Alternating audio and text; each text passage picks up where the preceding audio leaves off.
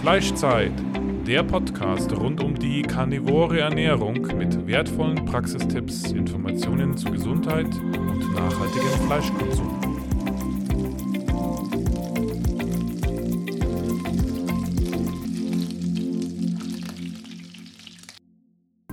Es gibt tolle Neuigkeiten. Endlich gibt es auch in Deutschland getrocknete Innereien in Kapselform von der Firma Victilabs.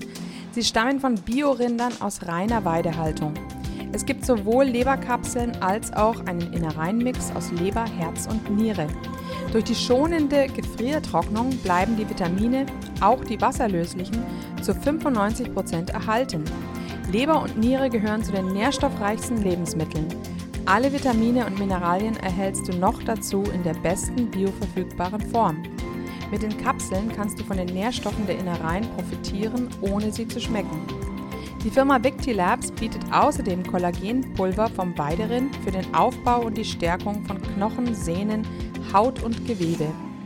Mit dem Gutscheincode Carnitaria5 gibt es jetzt 5% Rabatt bei Victilabs. Sichert euch diese Vergünstigung bei eurem nächsten Einkauf. Hallo und herzlich willkommen beim Fleischstyle Podcast. Heute haben wir einen besonderen Interviewgast, nämlich Kyra Kaufmann. Sie ist 51 Jahre alt, Heilpraktikerin und mehrfache Buchautorin. Sie hat sehr bekannte Bücher geschrieben. Das Buch natürlich High, wie sie ihre körpereigenen Glückshormone aktivieren und Depressionen, Ängste und Antriebslosigkeit dauerhaft loswerden. Dann ein äh, sehr äh, guter Klassiker, Eltern 40 plus. So gelingt eine späte Schwangerschaft. Sie selber ist nämlich auch erst mit 42 Mutter geworden. Dann die Anti-Stress-Ernährung, der Burnout-Irrtum, Stoffwechselstörung, KPU und HPU.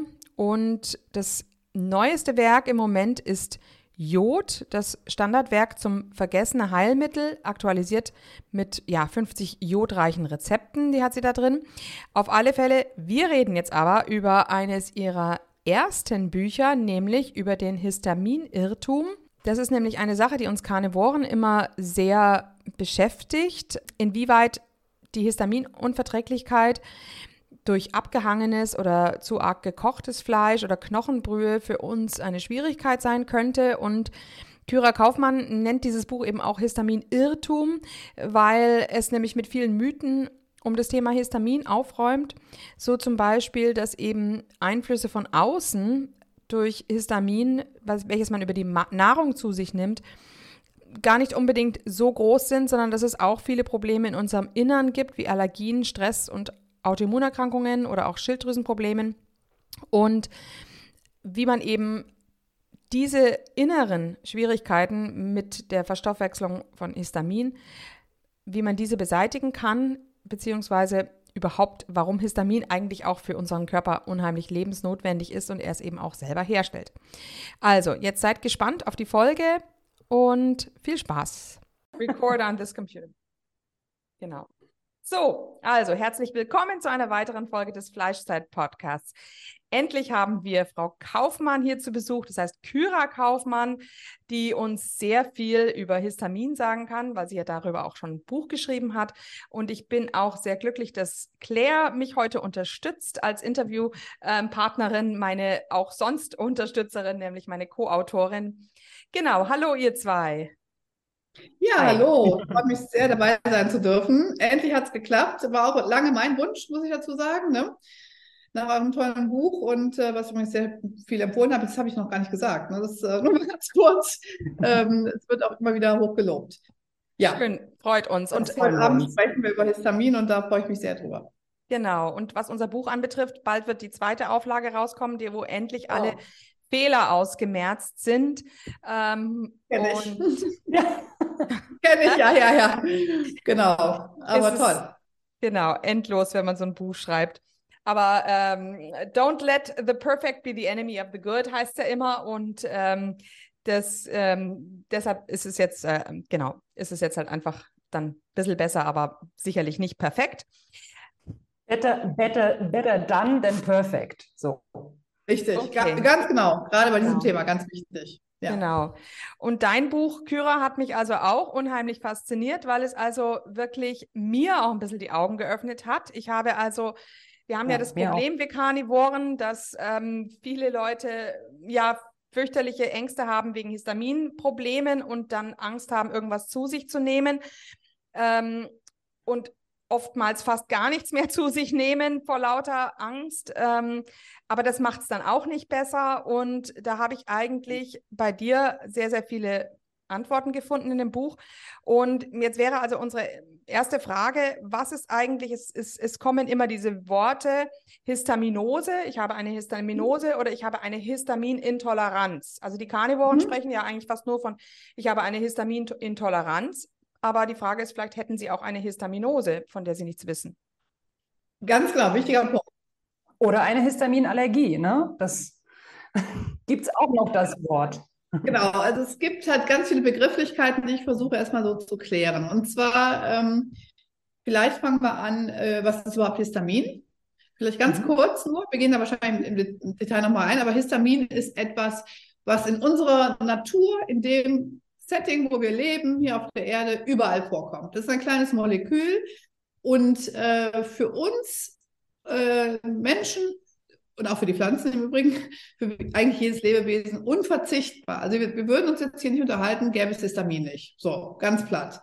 Weil, ähm, kann man auch gut belegen und sofort begründen, die Eizelle braucht, um sich einzunisten, in die Gebärmutterschleimhaut Histamin. Ohne das geht's nicht und deswegen wäre das Thema Infertilität und Histamin auch nochmal ein ganz wichtiges Thema. Aber zurück zur eigentlichen Frage. Histamin ist ein äh, Gewebshormon, was der Körper ständig produziert. Ungefähr 70 Prozent produzieren wir selber. 30 Prozent nehmen wir von außen auf und geben es eigentlich das Uneigentliche besprechen wir noch, aber äh, wieder raus. Ja, das nehmen wir auf und der, der Körper hat Fähigkeiten, damit umzugehen. Und ähm, wenn es zu einer sogenannten Histamin-Unverträglichkeit, lassen wir den Begriff vielleicht mal als Überbegriff so nehmen, kommt, ähm, sind das meistens nicht die bösen Nahrungsmittel von außen, ja, sondern ähm, da ist eine ganze Menge im Argen in der Regulation des Organismus. Da spielen in erster Linie äh, Darmerkrankungen eine ganz, ganz große Rolle, aber auch viele andere Erkrankungen, ähm, die von unserer, von unserer eigenen ähm, Histaminproduktionsstätte ausgehen. Das sind oft die sogenannten Mastzellen. Hören die meisten vielleicht zum ersten Mal. Das ist, sind enge Verwandte der weißen Blutkörperchen ähm, die findet man aber nicht so auf dem normalen Blutzettel beim, beim Blutlabor, sondern die kann man nur durch eine Biopsie untersuchen, weil die schwimmen nicht irgendwo rum, sondern sitzen Zeit ihres Lebens mehr oder weniger an einem Ort und Stelle und die lässt, lassen sich ja eben nur durch eine, durch eine Biopsie untersuchen. Also etwas komplizierte ähm, Immunzellen, übrigens unsere ältesten Immunzellen, also das, die haben ganz, ganz wichtige Funktion. Und ähm, wenn wir ähm, dieses Thema Histamin Unverträglichkeit aufgreifen. Den Begriff gibt es seit den späten 80ern. Äh, vorher, also alle Mediziner, die vorher studiert haben, haben davon noch nie was gehört. Und dann ähm, war es in den 80er Jahren so, ja, es gab immer mehr Leute mit Darmerkrankungen. Muss man sich mal überlegen. Also ich bin Kind der 70er hm. Jahre ähm, und wenn ich so in meine Kindheit, ähm, da war ich ja auch, 1980 äh, äh, war ich 9, 10, ähm, also 9 bzw. 10 und ähm, wenn ich an die Zeit zurückdenke, weiß ich, ähm, das war so die Zeit, wo die ersten Tiefkühlprodukte wirklich auf den Markt kamen. Da bekam sogar Aldi eine Tiefkühlbox, ähm, so, so, eine, ähm, ja, so eine Tiefkühlabteilung. Ähm, es wurde immer mehr. Es gab ähm, Ende der 70er Jahre kam es erst McDonalds nach Düsseldorf, das weiß ich noch. Und, äh, und so weiter. Es war also wirklich eine, eine Zeit des ernährungsphysiologischen Umbruchs in Deutschland. Und komischerweise kamen auch so die ersten äh, Nahrungsmittelunverträglichkeiten. Also, und dann ähm, hieß es immer, ja, Reizdarm, Reizdarm, wir finden nichts, wir spiegeln. Und ähm, das ist ja auch das einzige Instrument des Arztes, dass man das gespiegelt wird. Dann wird geguckt und ähm, vieles können wir gar nicht spiegeln, wie die meisten größten Teil des Dünndarms nicht oder nicht, nicht direkt spiegeln. Ähm, und man hat bei den Patienten nichts gefunden. Die hatten aber immer wieder ihre Beschwerden. Und dann ähm, nein, hieß es so, ja, wir haben nichts. Und dann kamen ähm, drei findige asiatische ähm, ähm, Wissenschaftler auf die Idee, äh, mal ein paar Untersuchungen zu machen. Und ähm, ja, und dann äh, haben die bei diesen Patienten mit diesen ständigen Darmbeschwerden festgestellt, die haben erniedrigte Diaminoxidasespiegel. So, was ist die Diaminoxidase? Das ist ein Enzym, das kennen diejenigen, die mit Histamin zu tun haben, nämlich auch oft von ihrem Laborzettel, das im Darm und im Blut, das sind immer zwei verschiedene äh, Enzymgruppen, ähm, Histamin abbauen. Die Diaminoxidase im Darm hat die Aufgabe, Histamin von außen abzubauen. Also hat in der Evolution auch einen Sinn gehabt, als wir noch keine Kühlschränke hatten, ähm, verdorbene Lebensmittel. Ja, dass wir nicht an jeder Lebensmittelvergiftung sofort verstorben sind. Dafür haben wir die Diaminoxidase. Die baut biogene Amine ab. Und das ist nicht nur das Histamin, das sind alle Amine. Und auch alles, was an verdorbenen an verdorbenem Fleisch im Mittelalter oder gar nicht so beim Mittelalter, 19. Jahrhundert, ne? Wer hatte da schon äh, alles im Kühlschrank? Wer damit zu tun hatte und der hatte eine gute Diaminoxidase, war vor Magen-Darm-Infekten ganz gut geschützt. So, und diese Patienten, die in den 80er Jahren dann erstmal auffielen mit ständigen äh, neuartigen Darmerkrankungen, die hatten auch eine Diaminoxidase und zack hat man gesagt, Mensch, die haben eine Histaminintoleranz. Und diese, ähm, ich sag mal, dieses diagnostische zu kurz springen und das nicht zu Ende zu denken. Ähm, gut, da fehlte auch noch ein Teil des Wissens über Mastzellen, was wir erst heute haben, aber führte zu, der, zu dem Begriff Histaminintoleranz, kurz HIT, oder Histaminunverträglichkeit und einige Leute sprechen sogar von einer Histaminallergie. So. Eine Histaminallergie ist es de facto nicht, weil eine Allergie verläuft ähm, so ab, dass wir ein, ein, ein Allergen haben, beispielsweise, es gibt tatsächlich zum Beispiel die Erdnussallergie, äh, der eine oder andere hat das, das sind meistens genetische Trigger, ähm, äh, wo die Patienten tatsächlich ähm, entweder massive Beschwerden kriegen beziehungsweise eine Anaphylaxie entwickeln können, also wirklich einen lebensgefährlichen Verlauf. Das sind allergische äh, Symptome oder was jetzt auch wieder losgeht mit den Frühblühern, Pollenallergie und so weiter. Das hat aber nichts mit Histamin zu tun. Und wer jetzt sagt, Moment, bei meinem Haut, Hautarzt wurde aber ein Pricktest gemacht und da, dann hat das Histaminfeld ähm, ähm, ausgeschlagen bei mir auf dem Rücken oder auf dem Unterarm. Das ist die Histaminprobe. Ja, viele verstehen das nicht. Die muss ausschlagen. Das muss rot werden, wenn der Arzt ähm, bestimmte Allergene testet, um zu gucken, ob da überhaupt eine Reaktion ist. Ja, also dieses Histaminfeld, was, was dann auch bei dem Dermatologen oder beim Hausarzt gemacht wird, muss rot sein und das ist ein, ein normales ein normales Resultat. Ähm, und viele sagen, ich habe eine Histaminallergie, weil das einfach nicht im, im, im Tagesablauf der Praxis zu er erklärt wird und die Patienten sind ganz verunsichert. Ähm, und damit wollen wir heute auf, aufhören, dass wir diese Verunsicherung erstmal wegen der Begrifflichkeiten rauskriegen. Ähm, ja, also Histamin, wie gesagt, ist ähm, ein, ein ganz wichtiges äh, Molekül in unserem Organismus und wir nehmen es auch auf. Wir nehmen es natürlich über verdorbene Lebensmittel auf, aber größtenteils heutzutage haben wir keine verdorbenen Lebensmittel. Wir haben funktionierende Kühlketten. Ähm, wir haben Konservierungsstoffe, wir, wir haben eine wahnsinnige Lebensmittelhygiene wie nie zuvor und trotzdem geht es den Leuten immer schlechter. Ja, also es hat nichts mit Verdorbtheit zu tun oder mit, mit irgendwelchen ähm, seltsamen Gärungsprozessen oder Abbauprozessen. Und ähm, jedes Grashalm enthält Histamin. Also auch wenn wir uns überhaupt nicht mit Fleisch ernähren, sondern ähm, krass roh vegetarisch zum Beispiel, jetzt einfach äh, oder vegan, ähm, auch die Patienten ähm, klagen über ähm, sogenannte Histaminbeschwerden, ähm, weil das nicht einfach auf, auf ein, ähm, eine Nahrungsgruppe, Ernährungsgruppe oder Lebensmittelgruppe zu reduzieren ist. Wir haben natürlich in ich sage jetzt mal so als Beispiel, was jeder kennt, wir haben also als pflanzliches Beispiel äh, Sauerkraut, was vergoren ist, was lange vor sich hin ähm, köchelt zum Beispiel, ähm, ganz radikal Kimchi wäre, wenn man da messen würde, sehr, sehr viel Histamin nachhaltig drin. Wenn das ein äh, gesunder Koreaner isst, Kimchi zum Beispiel, oder ein gesunder Deutscher sein Sauerkraut, hat er in der Regel kein Problem damit, weil die Diaminoxidase im Darm sagt, okay, das baue ich ab. So, Normalfall. Und ähm, das Problem ist, dass die Diaminoxidase im Darm fast nie gemessen wird, sondern die Diaminoxidase im Blut. Und die hat eine ganz andere Funktion. Die sitzt an der Niere und die Niere filtert das Blut und möchte einfach, ähm, ja, regelmäßig, hat so eine Art Kläranlage und möchte auch da überschüssige Histamine ähm, aus dem Blut befreien. Das ist vor allen Dingen für Frauen wichtig vor der Menopause, weil die haben Einmal im Monat, wenn sie jetzt nicht die Pille nehmen oder schwanger sind, haben die eine, einen Histaminschub. Das ist rund um die Periode. Da baut sich die Gebärmutterschleimhaut ab und dann wird Histamin freigesetzt. Deswegen gibt es auch, auch vielen Frauen ähm, während der Periode, während der Tage schlechter. Ja, das ähm, sehe ich immer wieder in meinen, in meinen Patientengesprächen. Und es hat einfach da, damit zu tun, dass, äh, dass wir dann ein, ein Histamin, eine Histaminflut haben im Körper. Und wenn wir sowieso eine Histaminflut haben, durch andere Sachen, ja, also durch eigene Histaminproduktionsstätten, äh, ähm, äh, komme ich gleich noch drauf zu sprechen, dann ist das Histamin, was jetzt on top noch kommt, durch die Periodenblutung einfach too much. Und dann haben wir ein Problem. Dann, dann schafft es auch irgendwann die Diaminoxidase nicht mehr alles abzubauen. Die sinkt, weil die ähm, Diaminoxidase sehr, sehr stark von Mikronährstoffen abhängig ist, vor allen Dingen von Kupfer. Und wenn wir einen Kupfermangel haben, was übrigens auch sehr häufig ist, ähm, überhaupt sag ich mal, ähm, Metallmängel, gute Metalle, Kupfer, Zink und so weiter sind oft im Mangel bei vielen, vielen Menschen. Äh, dann funktionieren die Enzyme nicht mehr. Und dann äh, misst der Arzt im Blut die Diaminoxidase, bei solchen Frauen sind ja überwiegend Frauen, aber auch Männer. Ähm, und dann sagt er, oh, ihre Diaminoxidase liegt bei 8. Also 10 müsst ihr haben, haben, sie haben eine Histaminintoleranz.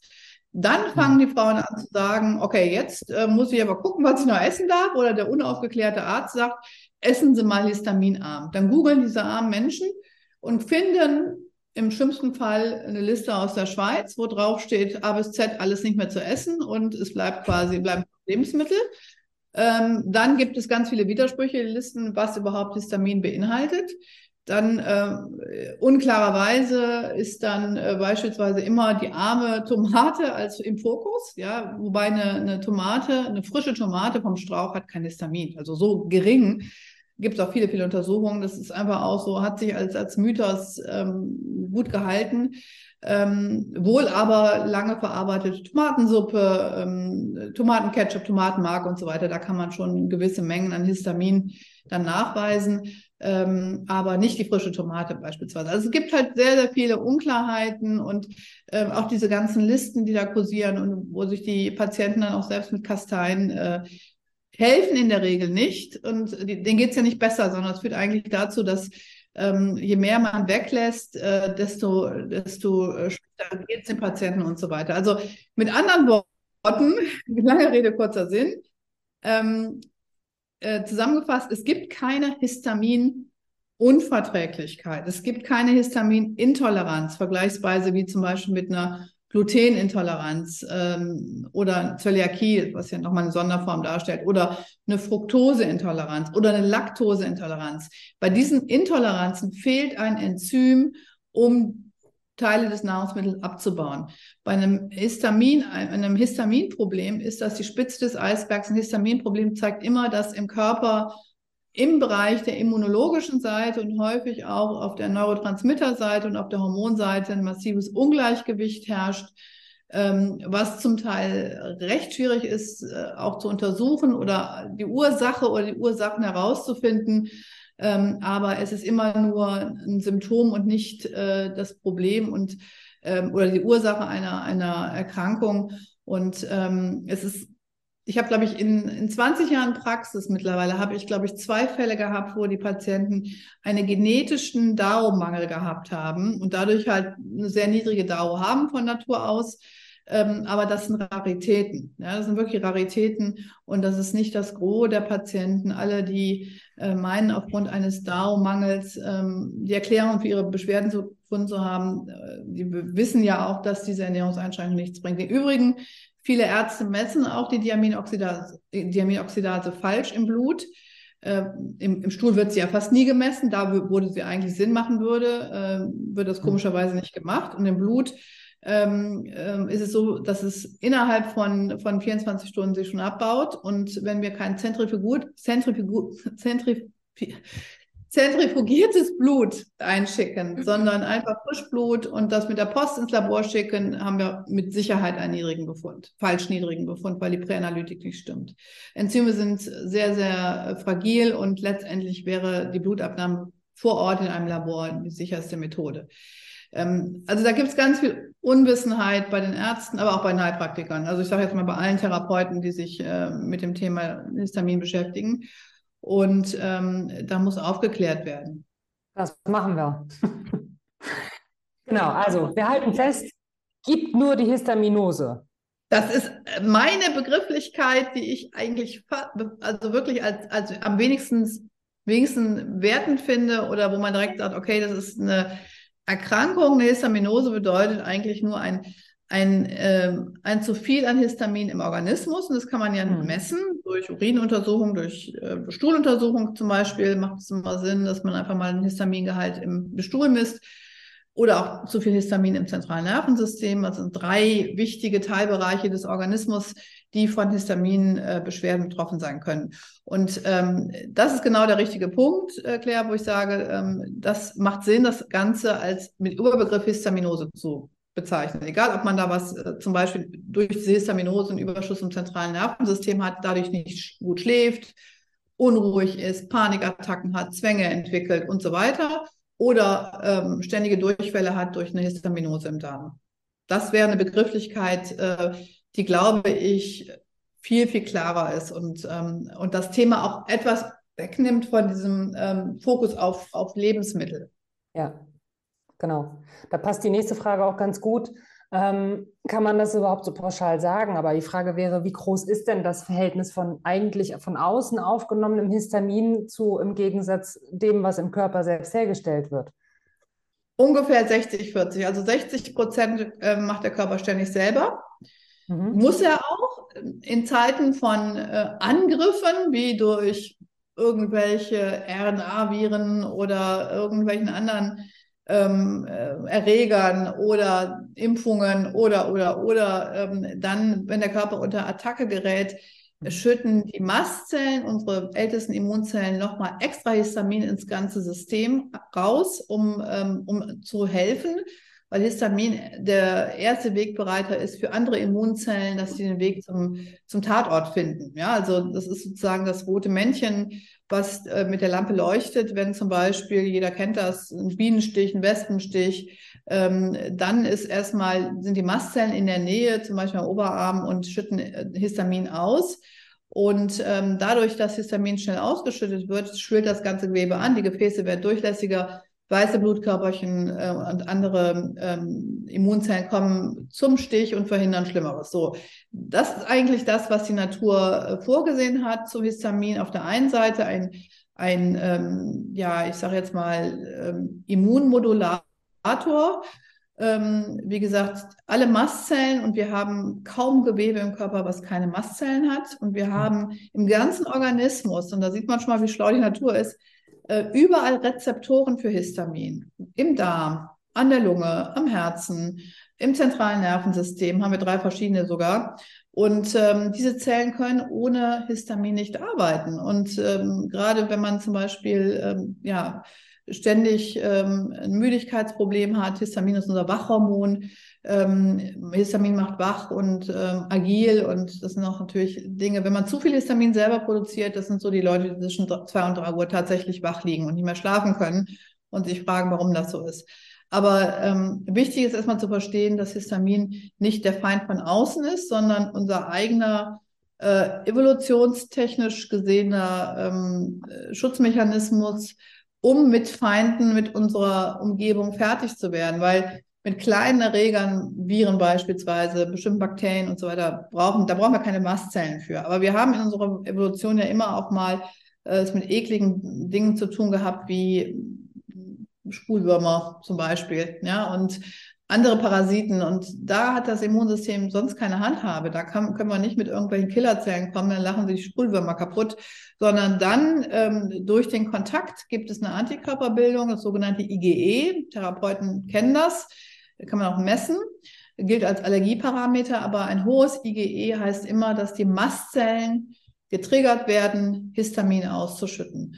Und ähm, damit dann zum Beispiel so ein Spulwurm in der Lunge ja, oder Askariden in der Lunge, haben wir heutzutage Gott sei Dank wenig mit zu tun, aber man braucht nur mal nach Afrika gehen oder Asien, da findet man solche Leute noch, die einfach von äh, Spulwürmern besetzt sind dann ähm, oder ein Parasitenbefall im Darm führte dann immer durch das hohe Histamin zu Durchfällen. Das war ja auch sinnvoll. Der Körper hat sich damit selber geholfen oder zu wahnsinnigen Hustenattacken und Schleimbildung in der Lunge und um damit eben die Parasiten zu bekämpfen. Also Histamin per se, und das ist eigentlich so die Message für heute Abend, ist primär erstmal was Gutes und nicht zu bekämpfen und nicht als Feind zu betrachten.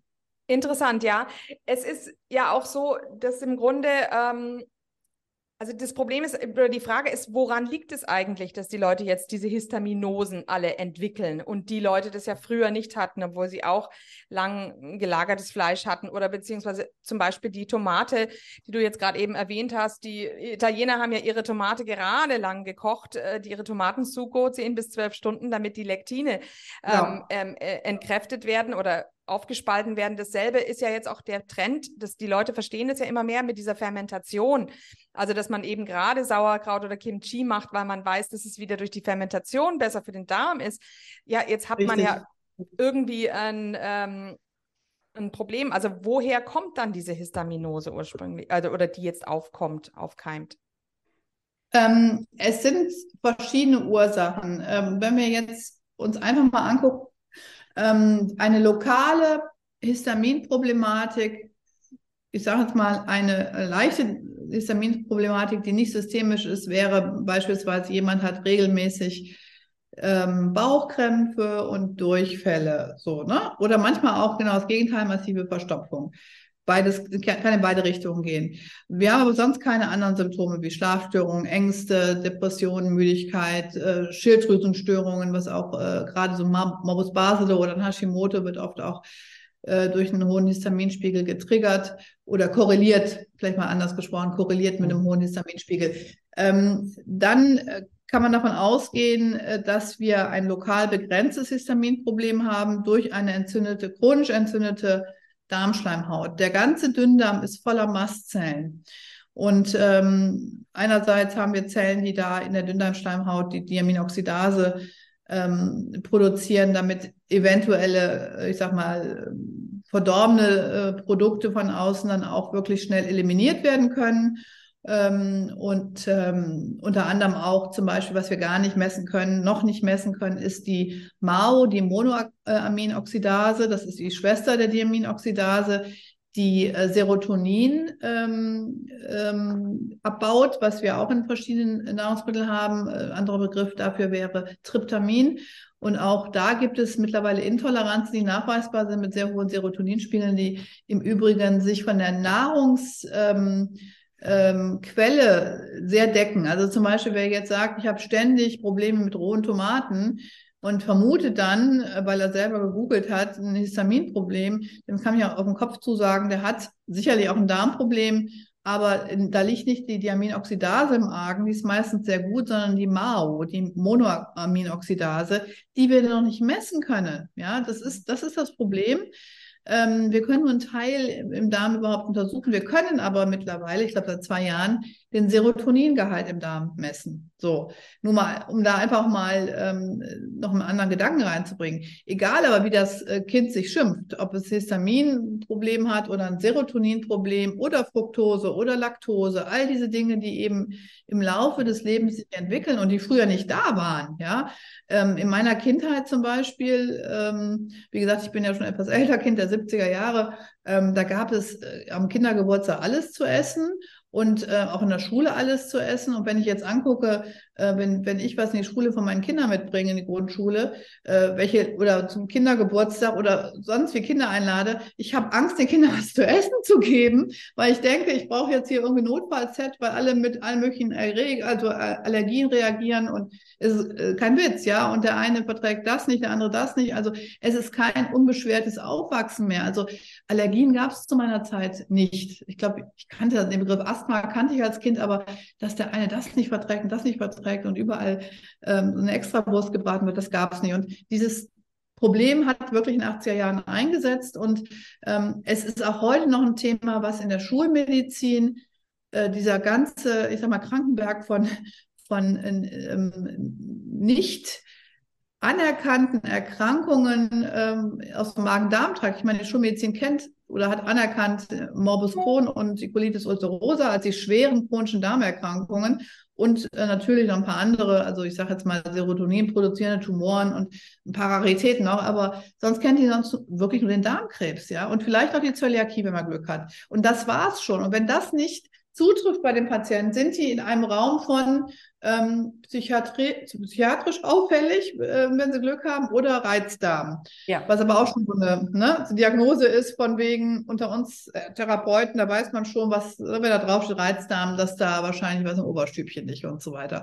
Also letztendlich kriegen diese Leute ja überhaupt keine gescheite Diagnostik. Und wenn sich dann einer erbarmt, ähm, und das sind auch die wenigsten, die dann wirklich mal zum Beispiel nach Histamin gucken, nach Fructose, nach Laktose, neuerdings auch nach SIBO, ähm, dann heißt, okay, sie haben eine Histaminintoleranz, essen sie das nicht, sie haben Fructoseintoleranz, essen sie das nicht und, und, und. Also es bleibt nichts zu essen. Und ähm, letztendlich, wie gesagt, ähm, finden wir bei den Patienten ähm, eine lokale, ja, kommen wir gleich auf das systemische Histaminproblem zu sprechen, eine lokale ähm, Mastzellenüberstimulation.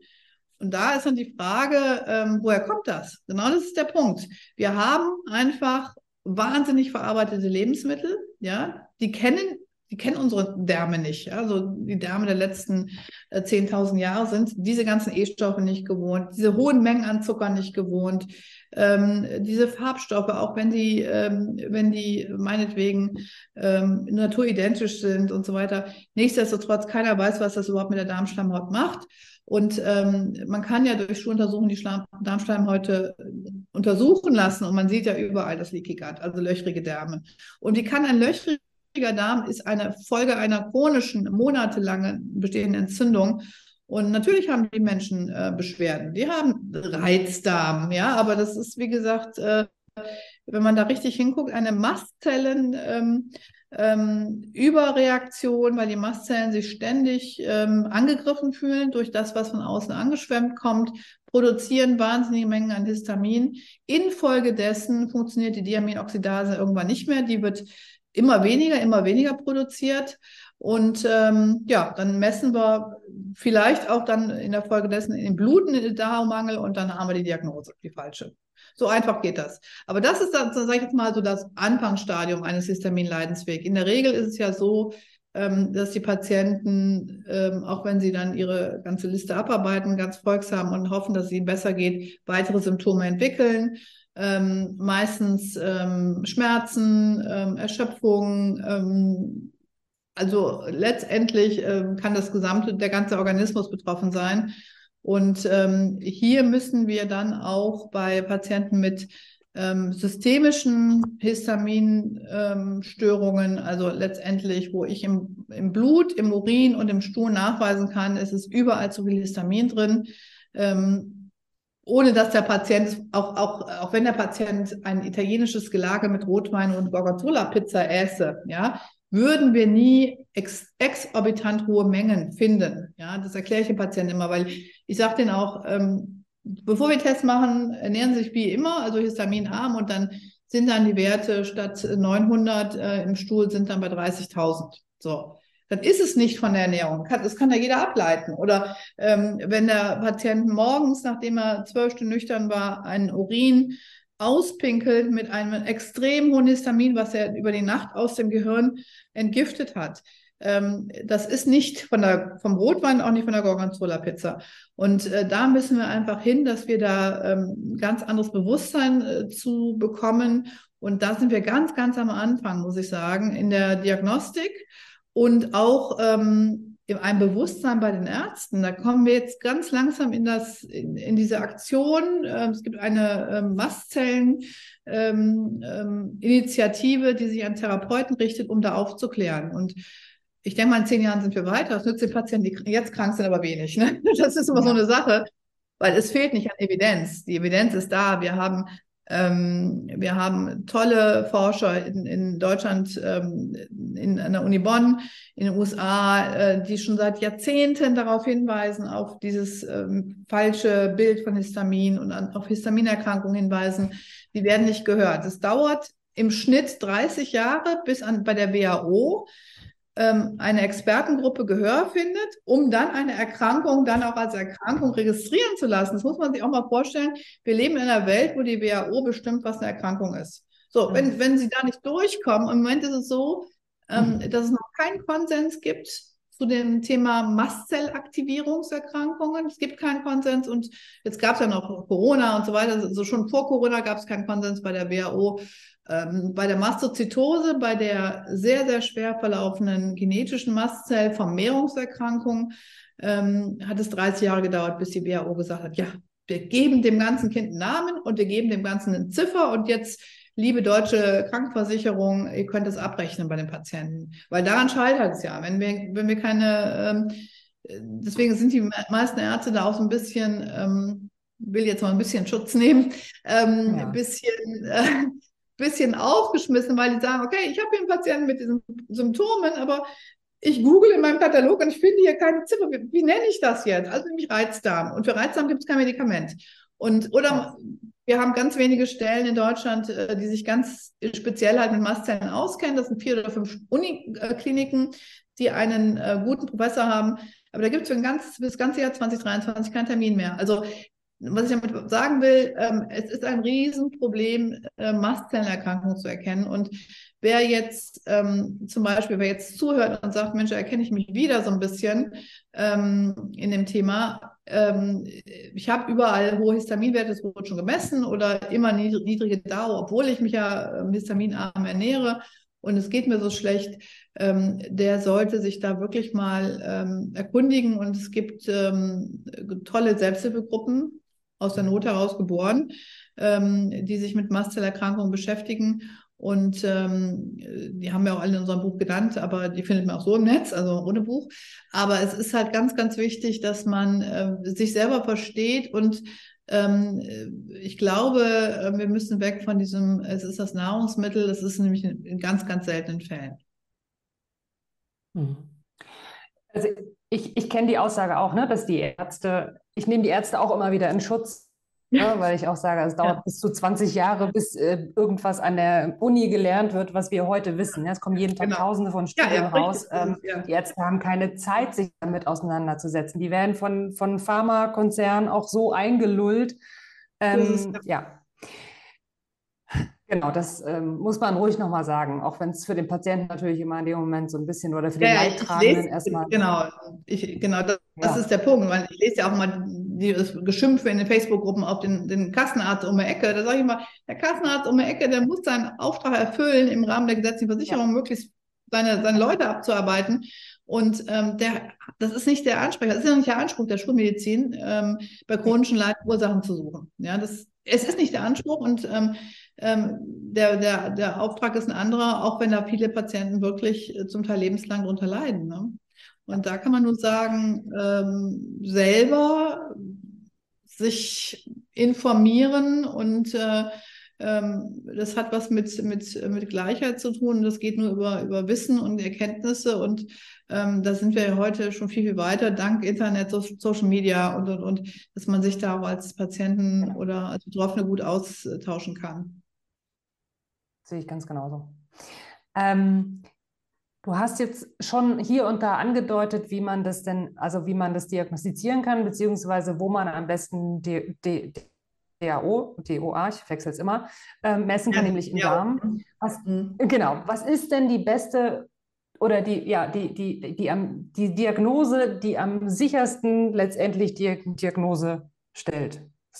Hab mich verstanden. Am besten direkt das, genau, am besten ist es immer direkt das Histamin zu messen, weil die Diaminoxidase sehr, sehr stark schwankt. Im Übrigen schwankt die schon während eines Monatszyklus. Also bei Frauen ähm, kurz nach der Periode ist sie niedriger und die berappelt sich dann, weil da wurde sie auch verbraucht. Ne? Die musste ja auch da viel ackern und dann ist sie weniger und die hat eigentlich so den höchsten Wert so um den Eisprung rum.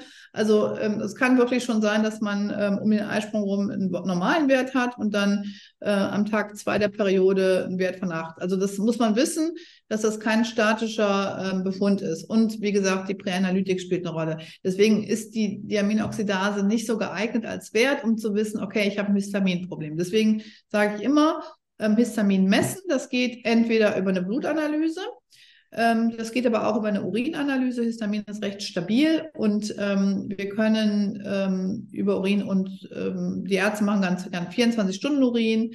Ähm, neueste Studien sagen, es reicht auch der, der, zweite Morgenurin, der ist ein guter Durchschnitt von 24 Stunden Ausscheidung im, im, im, im Vergleich und da muss man dem Patienten nicht so viel Messungen zumuten. Und ähm, dann äh, wäre das eine gute Möglichkeit und eine direkte Histamin-Stuhlprobe. Das ist halt auch sinnvoll. Also direkt die DAO kann man auch aus dem Stuhl messen. Das ist natürlich noch viel besser als aus dem Blut, wenn es nur um Darmbeschwerden geht. Aber das Histamin im, im Darm. Ist das, ist das, weißt, weißt du das zufällig, ob das ähm, von den Kassen getragen wird oder ist das eine, eine Igel, eine Zusatzleistung? Ähm, ich glaube, das ist eine Sache der Begründung durch den Arzt. Also ähm, ich, also ich meine, ich bin ja selber als Heilpraktikerin tätig, deswegen die Privatpatienten kriegen das erstattet, das ist keine Frage, aber die gesetzlich Versicherten, ähm, ich glaube, bei einer entsprechenden Symptomatik schon. Also okay, das gut. ist tatsächlich erstattbar, ja. ja kann genau. man sich erkundigen. Kann man denn auch die Histamin-N-Methyltransferase direkt messen? Weil die spielt ja auch mit dem Abbau rein, ne? Genau, die kann man ähm, leider nicht direkt messen, weil die schwimmt nicht frei im Blut rum, sondern ist intrazellulär. Aha. Und ähm, die ist ja primär damit beschäftigt, ähm, unser eigenes Inneres, selber gebildetes Histamin abzubauen.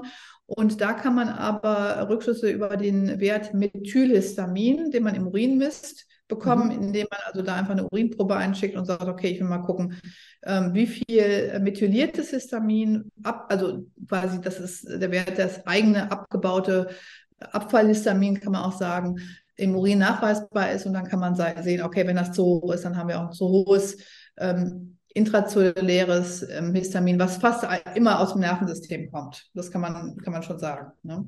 Mhm, das, mhm ein Nervensystem aus bestimmten Zellen, aus äh, Mastzellen ähnlichen ähm, äh, Neuronen gebildet wird und da auch ähm, genauso wichtig ist wie zum Beispiel ähm, Neurotransmitter wie Serotonin, Dopamin, Melatonin. Also diese besetzen zum Teil dieselben Rezeptoren und können wirklich ähm, zu Histamin ähm, äh, schweren Depressionen führen. Die können zu Ängsten führen, Panikstörungen, Schizophrenien. Das darf man nicht unterschätzen. Da gibt es viele, viele Forschungen aus den USA zu.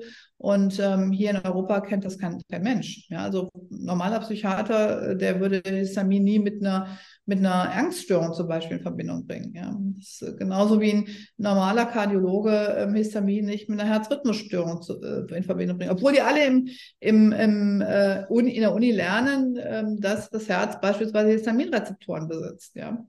Also das, äh, da gibt es einfach, ja, es gibt viel Evidenz, aber es wird nicht viel umgesetzt zurzeit noch. Ne?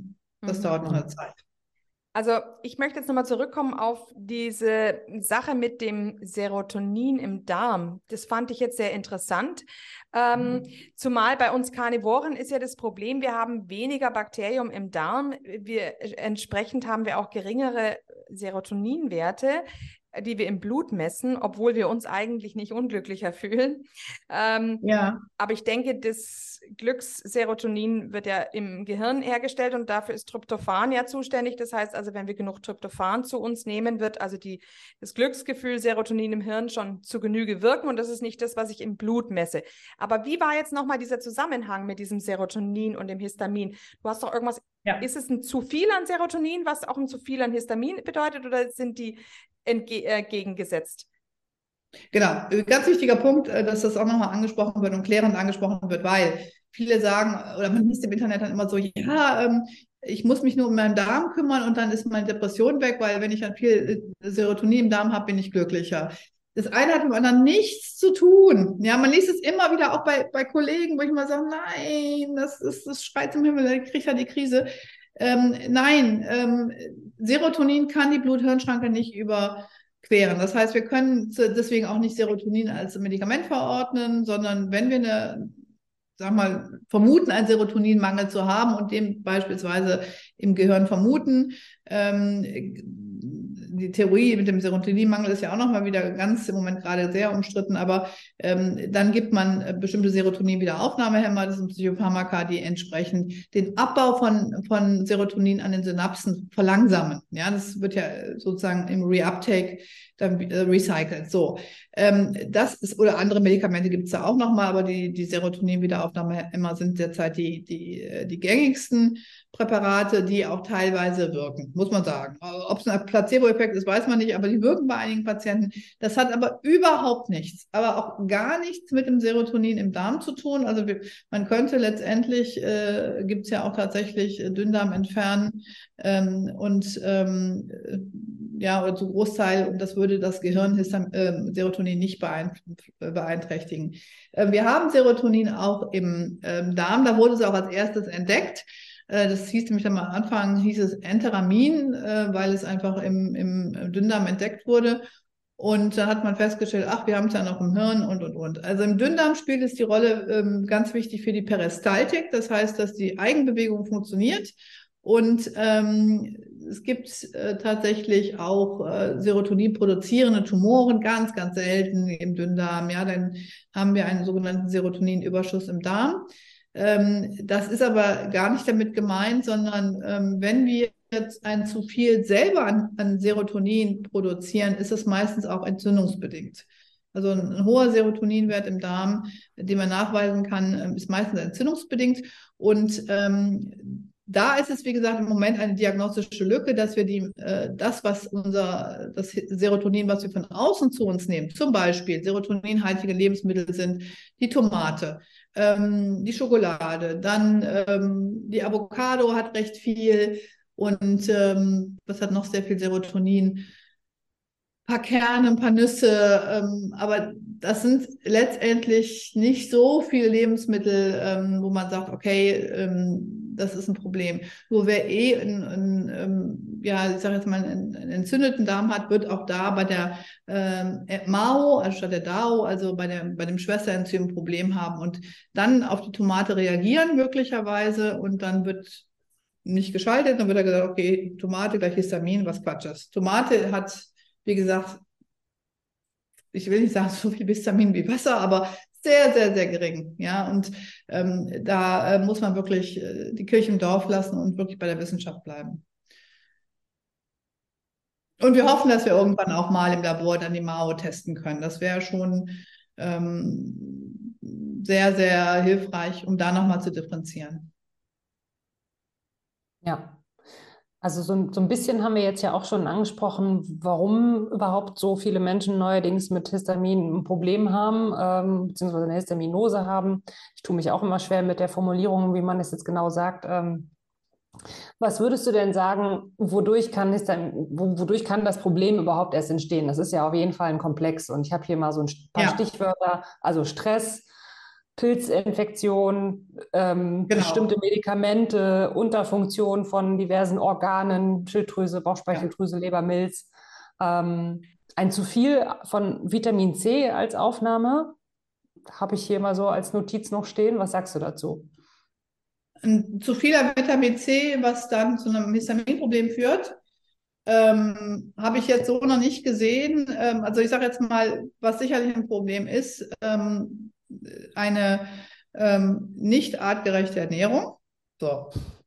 Das heißt, zu viel Zucker, zu viel Fructose, ähm, zu viel Konservierung, zu viel, ähm, alles, was letztendlich in den letzten 30 Jahren äh, im Supermarkt liegt, was man ja sehen kann, ähm, und ähm, was wir eigentlich evolutionstechnisch nicht kennen, was unsere Zellen nicht kennen und äh, die erstmal beleidigt darauf reagieren und die als, äh, als Feinde wahrgenommen werden, ist ja irgendwo logisch. So, Fremdstoffe im Organismus, da, dass das Immunsystem des Darms darauf reagiert mit Histaminausschüttung, ist eigentlich eine logische Konsequenz, muss, Konsequenz muss man es eigentlich beloben und ähm, und dank, froh und dankbar sein, dass, dass es da solche Beschwerden gibt, um dann eben daraus zu lernen und nicht dann, um dann daraus ein Anti, dann Antihistaminikum zu nehmen. Ne? Das ist ja seltsame Logik, aber gut. Ähm, aber es gibt neben einer grundfalschen Ernährung, was ich sag mal in 90 Prozent der Fällen sicherlich das Hauptproblem ist und ähm, da die Leute auch wieder von wegzukriegen, ist, ist, ist massiv problematisch und dazu zählt auch aus meiner Sicht Alkohol. Ja, also Alkohol ähm, hat im Darm nichts zu suchen.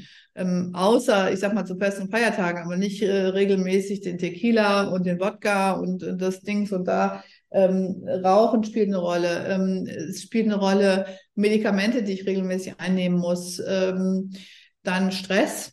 Stress ist ein Riesentrigger. Ja, wir wissen, dass die Magenschleimhautzellen ähm, unglaublich auf, auf Stress reagieren und bei Stress auch Histamin ausschütten. Ähm, Stress, Stress ist ein ähm, Trigger für viele, viele Erkrankungen ich glaube immer noch sehr unterschätzt. Aber äh, zu viel, zu spät essen, was mit Stress zusammenhängt, ähm, zu schnell essen, damit Überlastung der Bauchspeicheldrüse, Belastung der Leber, Antibabypille. Also es ist ja, der Darm ist ja nicht ein ein, ähm, ein Organ, was äh, im, im, im, im leeren Raum vor sich hin wurschtelt, sondern ist ja stark eingebunden in andere Organsysteme, Leber, Bauchspeicheldrüse und, ähm, und Magen primär. Und da denke ich, und Lymphsystem, darf man Lymphsystem nicht vergessen, äh, da, da gehört vieles zu. Auch falsche Fette, ja, zu viel Pflanzenfette. Da sind die Leute nicht von abzubringen, ja, Kürbiskernöle und so weiter. Das ist absolut toxisch und entzündungsfördernd. Und ähm, ja, es ist, es ist wirklich schwierig, weil ähm, jeder mit einem anderen Ernährungsbild heutzutage groß wird von dem, was gesund sein soll. Und äh, was ja auch landläufig immer noch propagiert wird, auch an der Uni, wo ich jetzt lerne. Ne? Also es ist, ähm, es ist immer noch das äh, Bild der Deutschen Gesellschaft für Ernährung mit äh, 60 Prozent Kohlenhydraten und äh, jemand fragt mal kritisch nach, wie das sein kann, dass wir immer mehr Kinder schon mit Diabetes Typ 2 haben. Ähm, und abgesehen davon, so Adipositas-Symptome überhaupt nicht mehr in den Griff zu kriegen sind. Ähm, letztendlich ist es ein auf einer falschen Ernährung fußenden ähm, Grundproblem ähm, und deswegen muss mit der Ernährung auch angefangen werden bei, äh, bei allen, ich sag mal, Darmerkrankungen, ne? ob wir die jetzt Histamin, äh, Histaminose nennen oder äh, Reizdarm oder von mir aus auch Morbus Crohn, also auch bei meinen Kronpatienten, das sind natürlich hohe Histaminwerte oder bei den Colitis-Patienten. Ähm, und da, da, muss man wirklich ähm, von Grund auf Grund sanieren und ähm, das ist nicht einfach für die Betroffenen. Ne? Und ja, natürlich wird Stress und dann kann es natürlich auch sein, auf einem Boden einer schlechten Ernährung kommen natürlich viele, viele andere Erkrankungen hinzu, vor allen Dingen Erregererkrankungen. Dann misst man bei den Patienten ähm, mal in der Schuluntersuchung hohe Werte von Clostridien. Dann messen wir ähm, Klebsiellen, dann messen wir SIBO. Das ist auch ein Begriff der letzten drei Jahre. Also das ist eine, eine äh, Fehlbesiedlung, dass plötzlich Dickdarmbakterien äh, nach oben wandern und sich da heimisch fühlen und dann im Dünndarm ihr Unwesen treiben und die Patienten kriegen Beschwerden. Äh, das sind, ist alles massive Störungen im, im gesamten physiologischen ähm, System des Darms und ähm, was letztendlich zu 80 Prozent ernährungsbedingt ist, kann man sagen. Das heißt ja eigentlich auch, dass eine Histaminose eigentlich selten allein kommt. Ja, eigentlich nie. Eigentlich ja. nicht. Genau wie die Borreliose auch ja. nie allein kommt. Wir haben bei einer Borreliose immer auch viele Miterreger. Haben wir bei einer Histaminose, finden wir immer, da muss man nur auf die Suche gehen, finden wir die Laktoseintoleranz, die Fructoseintoleranz, etc. etc. Und dann neuerdings auch Salicylate. Ja, also mhm. das habe ich vor, vor zwei Jahren auch noch nicht gehört. Beziehungsweise vor zwei, drei Jahren fing das so an mit den Untersuchen Sie auch Salicylatunverträglichkeit. Ich habe was kommt denn jetzt noch? Ne? Also äh, es ist schon ähm, es ist schon, es wird immer mehr und ähm, da wird eben nur nach außen geguckt, was von außen nicht mehr gegeben werden kann. Aber man kann ja, wie gesagt, sich nicht nur von, von Wasser und ähm, ich sage Wasser und Erbsen oder ein bisschen Reis und, äh, und Kürbis oder was die Leute dann zu sich nehmen und ähm, ist kein Leben mit, mit Lebensqualität davon abgesehen, aber auch kein gesundes Leben. Hm, ja.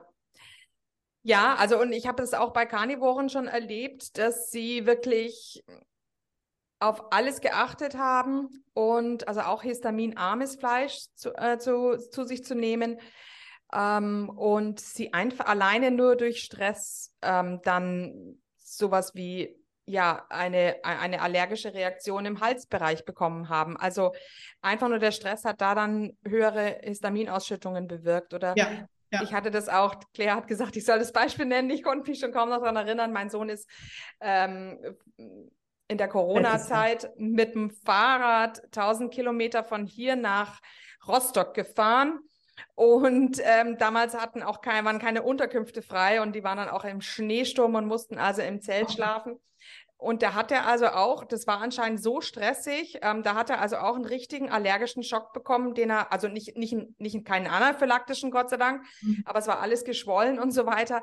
Und wir haben dann anschließend, das, er hat das Essen fotografiert, was da drauf war und wir haben wirklich nichts gefunden, was jetzt besonders, also es muss diese stressige Situation gewesen sein. Ja, aber du hast in deinem Buch ja auch noch erwähnt gehabt, ähm, womit es wohl häufig einhergeht, sind die zwei Dinge bei Frauen, die Östrogendominanz und oder auch die Schilddrüsenunterfunktion? Genau, genau. Ja, ähm, fangen wir Schilddrüsenunterfunktion vielleicht an. Ähm, die Mastzellen sind so der Retter in der Not. Also für den Fall, dass die Schilddrüse ausfallen würde für einen Moment, haben wir ein Problem, weil wir können ohne Schilddrüsenhormone nicht überleben. Ja, deswegen sind wir froh, dass wir seit 1926 ein Medikament auf dem Markt haben, das heißt L-Tyroxin, ähm, weil vor 1926 waren die Leute ohne Schilddrüse nicht lebensfähig. So, also wir haben das, ähm, wird auch zu oft eingesetzt, anderes Thema. Aber ähm, die Schilddrüse ist so lebenswichtig, dass es quasi, dass die Mastzellen eine Art Rettungsfallschirm haben, dass sie für den Fall eines Ausfalls der Schilddrüse, zum Beispiel durch Schock, na, plötzlich eine Unterblu also Unterbrechung der Durchblutung oder, oder eine Entzündung, eine akute Entzündung. Die Schilddrüse kann sich akut entzünden durch eine Bakterieninfektion beispielsweise. Dann schütten die Mastzellen ähm, Schilddrüsenhormone aus. Die können dann einspringen. Also es ist Wahnsinn. Mhm. Wir müssen den, den Dingen da wirklich froh und dankbar sein. Und die ähm, merken das durch Regulation im, im Organismus, durch Fühler merken, aha, es gibt zu wenig Schilddrüsenhormone im Umlauf und dann äh, schütten die halt Reserve-Schilddrüsenhormone erstmal aus, damit der Körper weiter funktionieren kann. Und bei Patienten äh, mit einer Schilddrüsenunterfunktion, aus welchen Gründen auch immer, sei es durch Hashimoto, ähm, oder einfach durch Jodmangel, ähm, was auch sehr, sehr häufig ist, ähm, schütten die Mastzellen ständig dann, um einfach dieses Equilibrium, dieses Gleichgewicht zu halten im Organismus, immer wieder ähm, ähm, ihre äh, Botenstoffe aus und damit geht auch Histamin mit verloren. Ja, das, und zwar immer dann geht Histamin mit verloren, wenn gleichzeitig ein Zinkmangel besteht im Körper. Und Zinkmangel ist, ist ist viel, viel häufiger als Magnesiummangel. Man denkt mal auch Magnesium. Nee, nee, nee, Zinkmangel ist viel, viel häufiger. Ähm, und gerade nach jahrelangen Infekten, Corona-Impfungen und so weiter, die Leute haben alle kein Zink mehr im Körper. Ähm, und äh, Zink hält nämlich das Histamin in den Zellen fest, in den Mastzellen. Und wenn, äh, wenn Zink dann eben fehlt, dann gehen halt auch einfach mit den Schilddrüsenhormonen auch andere, ähm, also das Histamin geht damit raus. Also die Mastzellen haben ganz, ganz viel, über 3000 Botenstoffe. Wir reden jetzt heute nur mal über das mhm. Histamin. Wir reden auch dann über das ähm, wir könnten auch über Heparin sprechen. Ne? Heparin ist auch ähm, ein, eins der Dinge, die die Mastzellen für uns immer äh, als, als kleine Waffe bereithalten. Aber letztendlich sind die meisten noch gar nicht erforscht. Aber gut erforscht ist der Zusammenhang mit der Schilddrüse. Das heißt, wer seine Schilddrüse nicht pflegt oder ständig da irgendwelchen Schwankungen unterworfen ist, weil sie zum Beispiel entzündet ist, Hashimoto, ähm, der wird auch eben diese Histaminprobleme immer wieder haben. Das, das fluktuiert dann. Ähnlich bei ähm, typischer Fall Frauen über 40, ähm, da fängt das ja oft so langsam an mit, Schild, äh, mit, mit ähm, Wechseljahrssymptomen. Das heißt, in der zweiten Zyklushälfte haben wir eben nicht mehr dieses typische Bild von, wir haben einen Eisprung ähm, und dann haben wir ein schönes Progesteron, was dann aufgrund des hohen ähm, und schönen Gelbkörpers dann auch äh, hochgetriggert ist und dann einfach äh, am Tag 26 abfällt, damit die Blutung am Tag 28 einsetzt, lehrbuchmäßig. Das ist alles dann nicht mehr so schön und äh, manchmal haben wir zwar einen Eisprung, aber kein Progesteron mehr oder wir haben gar keinen Eisprung und kein Progesteron und dementsprechend haben wir dann in Relation sehr hohe ähm, relative Öst Östradiolwerte, ich muss sagen relativ, weil Progesteron ist mengenmäßig immer mehr als, als Östradiol. Und ähm, interessanterweise muss ich dazu sagen, ähm, dass die größte Menge an unseres Hormonhaushaltes, des weiblichen Hormonhaushaltes, ist das Testosteron. Haben wir viel mehr, auch in den Powerzeiten unserer Fruchtbarkeit haben wir viel mehr Testosteron im Blut als Östradiol. Und auch da guckt keiner nach. Ähm, äh, auch ein Testosteronmangel Testosteron wird vor allen Dingen aus der Nebennierenrinde produziert bei Frauen, ähm, führt zu Histaminschwankungen. Also die Hormone im Blick behalten, die Geschlechtshormone, aber auch die Schilddrüsenhormone. Und wenn man dann eben in dem ähm, Bereich ist, wo man sagt, okay, ich bin jetzt in der, in der Perimenopause, das heißt, ich bin im Bereich ähm, der, der, der Vorwechseljahre oder Wechseljahre und irgendwann ist ein Zeitraum, der kann bis 15 Jahre gehen. Ähm, und ähm, da setzen ja manchmal das erste Mal diese Histaminprobleme ein. Die Frauen hatten vorher nichts und plötzlich ähm, passiert dann eben ähm, diese ständige ähm, plötzlich Darmbeschwerden, Hitzewallungen, ähm, Atemnot, äh, Hautausschläge etc. Und ähm, da regulieren wir ganz häufig durch Progesterongabe. Ne? Das muss der Arzt machen, das dürfen Heilpraktiker nicht, aber das ist ein, ist ein probates Mittel. Wenn Progesteron gegeben wird, bitte bioidentisches. Das wäre nochmal meine Bitte. Mhm. Okay. Und auch nicht selber, ganz wichtiger auch Punkt. Ich sehe immer wieder, dass die Frauen sagen, ach, mein Arzt wollte mir das nicht verschreiben, ich habe mir das jetzt selber besorgt. Ähm, und im Internet kriegt man ja alles und ich nehme das jetzt einfach. Und nein, bitte nicht, das muss gemessen werden. Wir haben, wir haben auch progesteronabhängige Brustkrebse mittlerweile. Bitte nicht selber sich irgendwie nach dem Motto, viel hilft viel, äh, nicht nur das Progesteron äh, sehr müde macht, wer schon mal schwanger war, weiß das, sondern ähm, es kann halt wirklich auch äh, die falschen Rezeptoren in der Brust triggern. Ne? Mhm, okay, ja. ja. sehr interessant. In der Tat. Ähm, du hast ja schon erwähnt, dass, wir, dass ich ohne Histamin keine Eizelle einnisten kann. Richtig. Also insofern hängen die Fruchtbarkeit und Histamin bzw. Histaminose dann auch wieder ganz eng zusammen. Ja, das heißt, wenn ich Frauen habe, die oder wenn Frauen nicht schwanger werden können, dann sollten sie auch mal das Thema Histaminose betrachten. Unbedingt, unbedingt, ja. Bei den Frauen kann es tatsächlich sein, dass sie grundsätzlich durch Stress zum Beispiel sehr hohen Histaminspiegel haben oder durch eine nicht gut eingestellte Schilddrüse oder man denkt, die sei gut eingestellt, äh, weil der Arzt hat L-Tyroxin 50 verschrieben und die Werte sind ja, TSH ist im Normbereich, also wird das alles schon stimmen. Ähm, so, ähm, ich sage jetzt mal, so lapidar kann man das aber nicht beantworten. Und man, ich lasse diese Patienten einfach dann mal in der ersten Zyklushälfte ähm, ihre Körpertemperatur messen und dann machen wir ähm, Histaminmessungen und dann sehen wir das, ob das so hoch ist. Der, das Interessante ist, die Natur hat auch für solche Frauen eigentlich eine ganz gute Lösung, ähm, weil in der Schwangerschaft in den ersten 16 Wochen steigt der Wert der Diaminoxidase auf bis das 300-fache an. Ja, das kann man messen. Ich habe einige Patienten, die sind nach äh, Behandlung dann auch schwanger geworden und das sind Histaminikerinnen, die einfach da auch zu einer hohen Mastzellaktivität neigen. Und dann haben wir so aus Jux und Dollerei dann wirklich mal gemessen, dann steigt der Wert wirklich von DAO 10 auf DAO zum Teil 500, 600 an weil in der Schwangerschaft ähm, auch der Körper sich vor zu viel Histamin schützen muss. Ja, das, das reguliert der Körper schon, wenn alles stimmt, wenn auch genug Kupfer da ist. Und das wird vergessen, die, Aminoxidase kann nicht ansteigen, wenn kein Kupfer im Körper ist. Und wenn wir so viele Frauen haben, wenn die wenigstens mal vor der Schwangerschaft mal gucken, dass sie gut versorgt sind mit allen Mikronährstoffen und da allen voran Zink und Kupfer, ähm, ich will ja gar nicht von Vitamin A und Vitamin D und, und Carnitin und solchen Dingen reden. Ähm, Wenn es nur das Zink und Kupfer wäre, hätten wir viel weniger Aborte. Das ist äh, mhm, mhm. leider so. Ja, und ähm, von daher, ja, ähm, muss man, muss man da einfach ganz klar sagen, äh, da wird äh, viel zu wenig drauf geguckt und das Thema äh, auch nicht von Gynäkologen in irgendeiner Form, also von den wenigsten Gynäkologen ähm, ernst genommen. Es gibt zwei, drei in Deutschland, die ich kenne, aber die meisten äh, meinen irgendwie, mhm. was reden die da? Bin ich Allergologe, ich bin Gynäkologe. Ne? Das ist ja immer noch dieses ähm, Schubladendenken. Mm, ja. ja. ja, Und jetzt sprichst du auch gerade eben Zink und äh, Kupfer an. Da fällt mir gerade ein, Kupfer ist ja auch in, ist ja auch als Schwermetall oft gefürchtet. Und aus dem Grund, weil Leber Kupfer enthält, tun viele Leute keine Leber konsumieren, weil sie dann der Ansicht sind, das ist ein Schwermetall, was also giftig ist, was in der Leber steckt. Aber die, in die Leber ist ja eben auch voll mit Zink und überhaupt so vielen Vitaminen. Ähm, jetzt habe ich auch gerade ein, also Paul Saladino hat eben einen Film gedreht über Fruchtbarkeit und seine Leberpillen angepriesen. Ähm, wow. Da gibt es ja jetzt auch in Deutschland, äh, Paul Seelhorst tut ja auch über Victilabs jetzt getrocknete Leberkapseln. Ja, ähm, hat er mir erzählt, der Paul, ja, ja, hat er mir erzählt. Darf ich, nicht, der wollte welche schicken. Ich muss ihn daran erinnern, ja. Genau, ich ja. habe ja.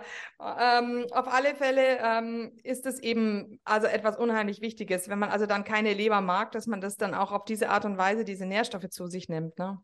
Und ähm, ja, also das, das, kann man sich eigentlich nicht erlauben, keine Leber zu essen. Ähm, da muss man wirklich ganz, ganz arg anders ähm, nochmal gucken, wo man aber diese wertvollen äh, Mikronährstoffe herkriegt. Vor allem auch dieser Mythos.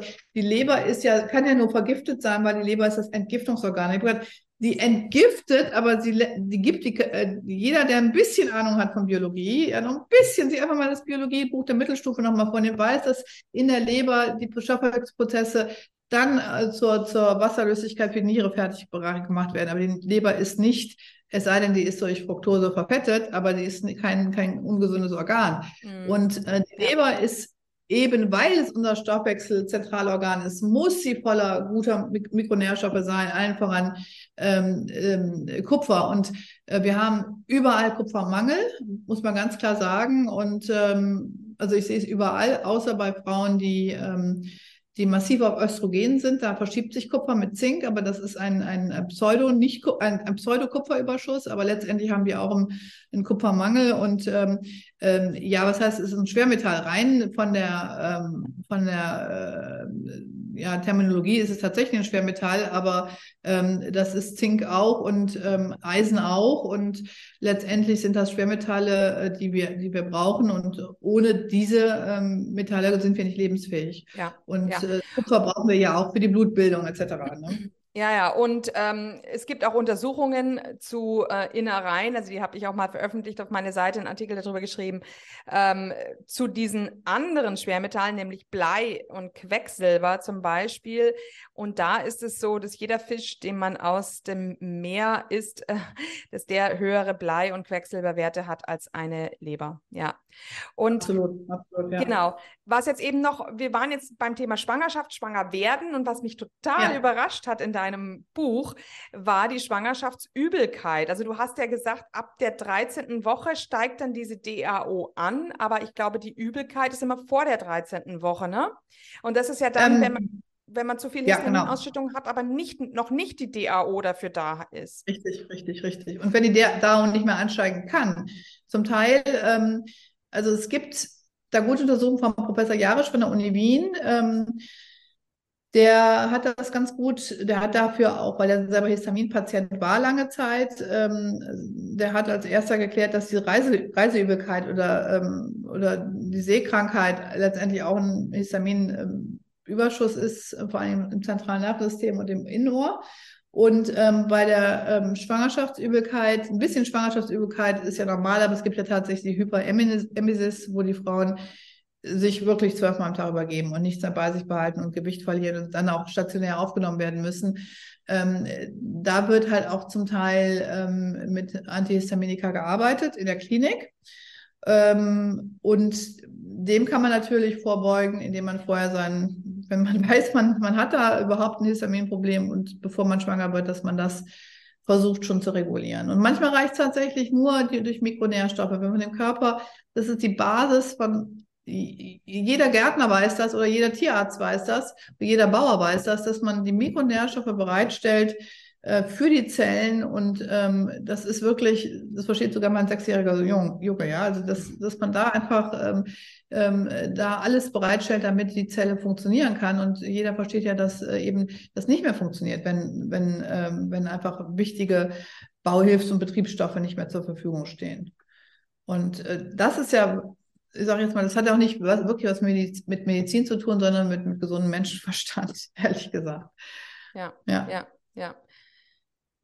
Genau. Also kann ich ganz gezielt das Thema Histaminose angehen, indem ich eben die DAO stärke, beziehungsweise auch die, die Histamin-N-Methyltransferase indirekt stärke, indem ich zum Beispiel jetzt Innereien esse oder Leberkapseln. Also ist ja jetzt auch egal, ob ich die Kapseln nehme oder ob ich die Innereien frisch esse, wenn ich sie essen kann. Ja. Ja, ja, was würdest du also sonst noch empfehlen? Einzuwenden. Also das ist, ist ja, also ist, äh, ähm, weder hat eine, eine frische Leber hat, hat keine hohen Histaminwerte. Ja. das ist interessant, weil da haben wir, das war auch noch unsere Frage, dieses Gerücht kursiert ja immer, Leber ja. enthalte viel Histamin und deswegen esse ich jetzt keine Innereien, aber dann ist das Humbug. Das ist Humbug. Gut. Es gibt auch neue Untersuchungen, ich muss sie euch mal schicken. Ich habe die letztens ähm, bei der Recherche, habe ich, ich lese unglaublich viel, aber im Moment so auch äh, zu anderen Themen, ähm, äh, neues Untersuchungen über Lebensmittel und Histamingehalt. Ähm, wie gesagt, da ist sehr, sehr viel ähm, Quatsch im Umlauf und was gerade in irgendwelchen Facebook-Gruppen weiter kolportiert wird, ohne Hand und Fuß. Und ähm, da sage ich einfach mal, bitte faktisch bleiben. Das wär, wird schon helfen. Ne? Ja, ja, kannst du gerne mal schicken. Also was, was ich ja. jetzt heute auch auf, ähm, habe ich auch nicht selber gefunden, ähm, vielleicht sagt dir das was, ist das Thema oder Stichwort das S-A-M-E, also SAME, ja, dass man damit direkt, äh, indirekt quasi die Histamin-Methyltransferase stärken kann. Genau, wichtig, oder ganz, ganz wichtiger Punkt. Ich glaube, das, ja, das SAME ähm, kriegen wir eigentlich nur über, über Fleisch. Ja, also das SAMe ist, ein, ähm, ist die aktivierte Form von Methionin. Methionin ist die mhm. einzige schwefelhaltige Aminosäure, die wir zunehmen müssen. Ähm, wir brauchen noch ein bisschen Cystein, äh, Cystein aber das Methionin ähm, ist unser sogenannter Methylgruppendonator. Klingt jetzt furchtbar, aber Methylgruppen brauchen wir zum Abbau von Homocystein. Wir brauchen es für ähm, Abbau von überflüssigem ähm, Histamin. Wir brauchen es für die, ähm, ähm für die DNA, äh, fürs Ablesen der DNA, für die, ähm, für die Methylierung der DNA letztendlich, um da eben ähm, genetisch, epigenetisch wirken zu können und für tausend andere Sachen auch. Das heißt, wenn wir kein Methionin im Organismus haben, weil wir zum Beispiel äh, Veganer sind. Bei denen messe ich Methioninspiegel, die sind sowas von furchtbar, wir kriegen es nicht über die Pflanzen, weil es heißt ja immer, ja, die, ich bin Veganer, nehme ich auch ein bisschen B12 und dann ist alles gut. Eben nicht. Und wir haben ein zweites äh, Ding, was wir auch brauchen, das ist das Carnitin. Und wenn der Name schon sagt, Carn im Lateinischen heißt, heißt Fleisch. Und das Carnitin kriegen wir auch nicht über Pflanzen. Und das Carnitin ähm, bringt unsere Fettzellen, äh, Quatsch, unsere Fettsäuren in die Zelle hinein, damit sie überhaupt verwertbar sind. Dann sehe ich die ganzen Patienten von mir, die, die kommen mit ihrem Leinölfläschchen und sagen, oh, ich lebe jetzt so gesund, ich trinke jetzt Leinöl nach Budwig und ganz viel Leinöl und Leinöl. Dann sage ich mir so, okay, Sie können Ihr Leinöl eh nicht in, in die relevanten Fettsäuren umbauen, das EPA und das DHA. Und Sie kriegen es gar nicht in die Zelle. Das Ganze bleibt quasi im, äh, in der Toilette, ähm, weil Sie kein Carnitin haben. Das messe ich immer mit. Und äh, Carnitinmangel ist auch so verbreitet. Also ähm, da können wir jetzt die ganze Nacht drüber sprechen, aber das ist ähm, letztendlich ist da so viel Unwissenheit da draußen und ähm, ich bin auch gar nicht mehr bei Facebook unterwegs, weil ich auch keine Lust habe, mich dauernd rechtfertigen zu müssen oder ähm, mich da meine rechtfertigen zu müssen.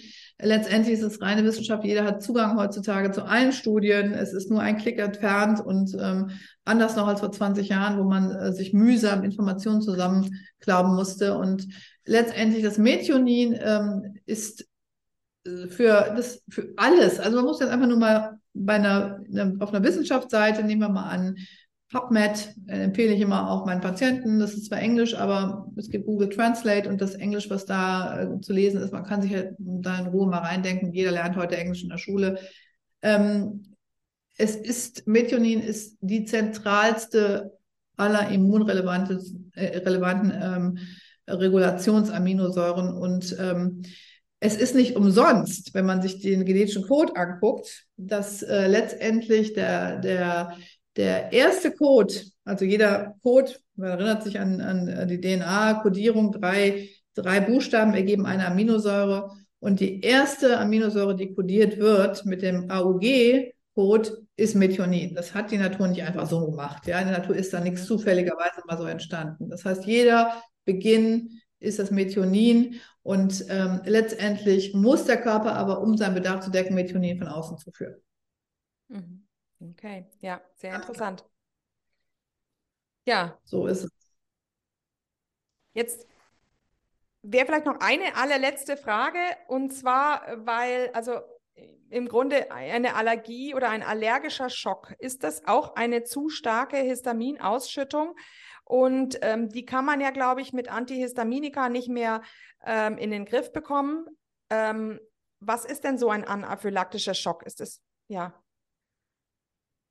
Ähm, ja, ein anaphylaktischer Schock ist eine ähm, Reaktion, eine ähm, Immunüberreaktion auf ein Allergen. Das kann zum Beispiel sein ähm, auf eine Erdnuss. Ja, das ähm, äh, kann plötzlich auftreten oder das kann auf einen Wespenstich auftreten. Äh, da gibt es auch, das sind bestimmte genetische Konstellationen, die damit eine Rolle spielen.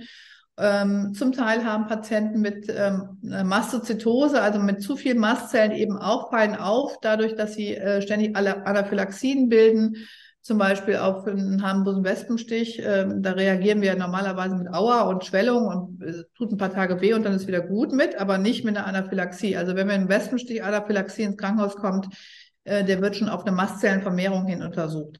Letztendlich ähm, ist eine, Mast, eine Anaphylaxie, läuft ja auch in Phasen ab, ähm, kann auf, auf alles auftreten, auf, auf, auf beispielsweise auf ähm, eine Infusion hin, auf eine Eiseninfusion, äh, da hört man es immer mal wieder. Und ähm, ist noch nicht genau geklärt, warum der eine mit einer Anaphylaxie reagiert und warum der andere nicht. Aber es ist potenziell lebensbedrohlich und ähm, muss dann auch mit ähm, schweren, mit Cortison, Antihistaminikum, mit ähm, zum Teil bei äh, Kreislaufstillstand auch mit Adrenalin bekämpft werden, ne? klar. Mhm. Aber ähm, letztendlich ähm, ist das ein, immer noch eine Rarität. Ähm, ähm, es fällt unter den Bereich der Allergien. Da hat übrigens der Dr. Jarisch letztes Jahr, also der Professor aus Wien, der das ganze Histamin-Thema so schön erforscht hat, ähm, ein schönes Buch zugeschrieben. Oder es ist eigentlich ein, ähm, ja, so ein Sammelwerk von vielen ähm, Ärzten. Äh, das Buch heißt ähm, Allergien von, ähm, wie heißt der, der Untertitel, den fand ich so gut, ähm, von, von störend bis, äh, bis tödlich. Also ich, ne, also das heißt, wir brauchen und wir müssen wirklich Colombo sein, um, um die Ursachen zu, ähm, zu erkundigen ne? und zu ergründen. Das fand ich ganz gut. Also es ist einfach äh, vieles, vieles noch nicht geklärt in der Medizin. Wir sind ganz am Anfang und wir sind hier jetzt erst im, ich sage jetzt mal im Bereich, wo wir gute Diagnostik betreiben können. Äh, wir meinen ja zwar immer, wir sind schon lange, lange in der Forschung unterwegs, aber letztendlich sind es ein paar Jahre. Und und das, was ja. in der Forschung äh, jetzt aktuell ist, wird vielleicht in, in 20 Jahren ähm, dann auch den Menschen zugutekommen. Mhm. In einer breiten, in einer breiten Masse, ne? Ja. Ja. Das Buch heißt übrigens, ich habe es gerade gegoogelt, ähm, von Belästigung bis Tod. Ah, ja. ja, von Belästigung bis Tod. Ja, ich fand den Untertitel so gut. ja, genau. Es ist sehr. Ja, der ist in der Tat nice. Also, hast du ja gut umschrieben. ich wollte genau. es für die so zuhören. Ja, ja, ich kann, ich kann jetzt ähm, nicht mehr genau auf den genau. Vom Belästigung bis Tod, ja. Ich kann mir sowas auch nicht merken in der Regel. Also, ja. du hast angedeutet, dass die Schulmedizin im Prinzip einen anderen Auftrag hat, als jetzt eben solche, ja, fast schon, ist ja fast schon eine, eine chronische Geschichte, wenn sie nicht behandelt wird. Ne? Chronisch, ja. Ähm, ja, das kann. Wir haben, wir haben auch schon ein bisschen angesprochen, dass man sehr wohl was mit Ernährung, Nährstoffzugabe oder die richtige Ernährung, vielleicht noch zusätzliche Nährstoffe on top noch einnehmen und Stressminimierung etc. was tun kann. Was würdest du sagen, kann der Einzelne noch tun, außer wenn er zum Arzt gegangen ist äh, und eben die, die schulmedizinische Therapie nicht mehr in Anspruch nehmen möchte? Was kann er tun? Was empfiehlst du? Ähm, primär wirklich auf eine, ist, der Begriff ist blöd, aber ich sage jetzt mal clean Ernährung achten, ja, egal wie er sich ernährt, aber bitte ähm, möglichst keine, keine Zusatzstoffe, keine, nichts ähm, was, was der Körper oder was, was die Generation unserer Großeltern oder Urgroßeltern von mir aus schon äh, nicht auch kannte. Also das, das fände ich ganz, ganz wichtig, möglichst naturbelassen, ähm, sich zu ernähren. Und äh, das ist der erste Schritt. Stressabbau ist ganz wichtig. Wir kennen die Interaktion zwischen Stressachse und Immunsystem und Mastzellen. Die Mastzellen reagieren von der Evolution her. Letztendlich ist denen das egal, ob wir meinen, wir haben Stress wegen unseres Chefs, unseres Nachbarn oder unseres Lovers oder Loverin oder ähm, ob wir da äh, einen Säbelzahntiger äh, vor uns sitzen sehen. Für die Mastzellen ist das wurscht, die haben keine Augen. Die merken das nur über, über Bodenstoffe. Und deswegen, äh, wenn die Mastzellen sich attackiert fühlen, ist das immer ein Zeichen, der gesamte Mensch ist attackiert. Deswegen Stressabbau ist äh, mindestens genauso wichtig. Definitiv, ja. Ja, schön. Wie machst du das denn? Ich meine, ne, als praktizierende Heilpraktikerin, Medizinstudierende, als Mutter von zwei Kindern, äh, wie machst du das denn mit dem Stress? Ja, ja ich, ähm, also mal so, ich, was für mich ganz, ganz wichtig ist, ich achte auf sehr viel Schlaf. Schlaf ist, ach, haben wir noch gar nicht drüber gesprochen. Schlaf, vielleicht das zum Schluss. Schlaf ist ein ganz, ganz wirksames Mittel zum Reinigen des Gehirns. Wir haben ein sogenanntes glymphatisches System. Das ist das Großreinemacher-System. Die gehen nachts durch, durchs Gehirn, aber nur wenn wir anderthalb bis zwei Stunden Tiefschlaf haben. Ähm, das ist auch nicht bei jedem gewährleistet. Und Tiefschlaf heißt wirklich Tiefschlaf und nicht REM-Schlaf und nicht träumen und nicht irgendwie vor sich hin dösen. Ähm, mhm. Und ähm, ich achte wirklich ganz penibel auf viel, viel Schlaf. Und das brauche ich. Ähm, ich werde dieses Jahr 52, also ich muss gucken, dass ich auch bei Kräften bleibe. Ähm, ich mache, äh, bin sehr viel in der Natur. Ich mache, ähm, was heißt viel Urlaub, aber äh, ich bin sehr viel am Meer und äh, erhol, versuche mich sehr viel zu erholen und äh, mache immer wirklich bewusste Pausen. Und ähm, ja, ich ähm, mache Sport, äh, so wie ich das äh, kann, meistens täglich ein bisschen. Und ähm, damit hoffe ich, dass ich, ähm, ich gucke sehr, ob es mir gut geht. Ich war selber schon mal schwer krank. Also da hat man schon so ein bisschen so seine, seine internen äh, Fühler und weiß, wann, äh, wann es eventuell einem nicht mehr gut geht. Also man wird mit dem Alter, glaube ich, etwas sensibler für sich selbst. Meine Erfahrung für mich. Meine auch. Ja, schön. Ja. Das ist ähm, auch ein Vorteil des Älterwerdens. Ne? Mit, mit 20 werde ich das nicht gekonnt. Ich, da bin ich auch immer, also ne, mit allen möglichen Sachen dann zusammengeklappt. Also mhm. wenn man in der Medizin ist, hat man normalerweise immer auch eine eigene persönliche Geschichte. Man wird nicht Heilpraktiker, weil man immer sein ganzes Leben lang topfit und gesund war. Ja. Glaube ich nicht. Also wir sind auch äh, vom Alter her, wir drei, alle im Grunde im ähnlichen Alter. Also wir sind alle Kinder der 70er, ne? Ja. Und, ähm, ja, und wenn ich zurückschaue, ja. muss ich auch sagen, also wie gesagt, man, man lernt ähm, ähm, man lernt einfach effektiver zu arbeiten und eben auf den Körper zu hören. Und ich kann heute auch mehr leisten, als ich es mit 30 oder mit 25 ja. geschafft habe, mit ähm, den kleinen Kindern. Bei mir waren die mit 25 schon da. Ähm, und da bin ich also total, also totales Chaos äh, in mir, um mich herum ähm, mit den Kindern. Und ähm, man lernt also da wirklich im, einfach unheimlich dazu. Das ist schon, deshalb unser, unser Alter ist durchaus sehr, sehr produktiv und äh, absolut. Also ich fühle mich jetzt auch nicht schlechter als mit 30, im Gegenteil, ich fühle mich besser, muss ja, ich sagen. Ja. Ja, schön. Und jetzt haben wir ja auch, ja. Wir, wir sammeln auch noch immer mehr Wissen an, wollen das ja auch unbedingt genau. weitergeben und wir danken dir unheimlich für dieses große Wissen. Das war jetzt wirklich sehr, sehr interessant. Ähm, Vielen Dank euch fürs genau. Zuhören, für die Geduld, für meine Ausführungen, weil das ist, äh, glaube ich, auch nicht immer einfach, das Ganze so zu verarbeiten, weil es ja doch viele ähm, Informationen so beinhaltet. Ne? Ja, aber es war gut erklärt und das Buch ist natürlich auch eine Empfehlung an unsere Zuhörer, äh, der Histaminirrtum. Ich werde es auch nochmal in die Show Notes ja. schreiben. Da ist es auch sehr, sehr, wir haben ganz ehrlich ähm, das auch so ein bisschen für unser Buch ähm, ähm, ein bisschen reingeschaut. Du hast auch viele Bilder drin, viele Grafiken drin.